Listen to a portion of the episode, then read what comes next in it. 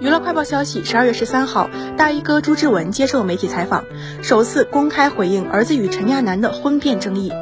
前段时间，陈亚楠恳求大衣哥出面澄清不实传闻，称自己不想再承受网络舆论，还表示愿意给二老磕头谢罪。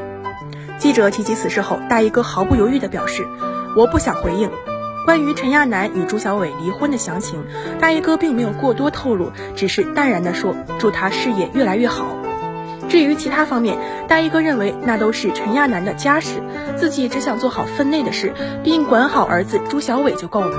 短视频平台上，除了陈亚楠的官方号之外，现在还出现了很多冒充朱小伟的账号。对此，大衣哥明确表示，所有内容都是假的。他与朱小伟从未写文章控诉陈亚楠。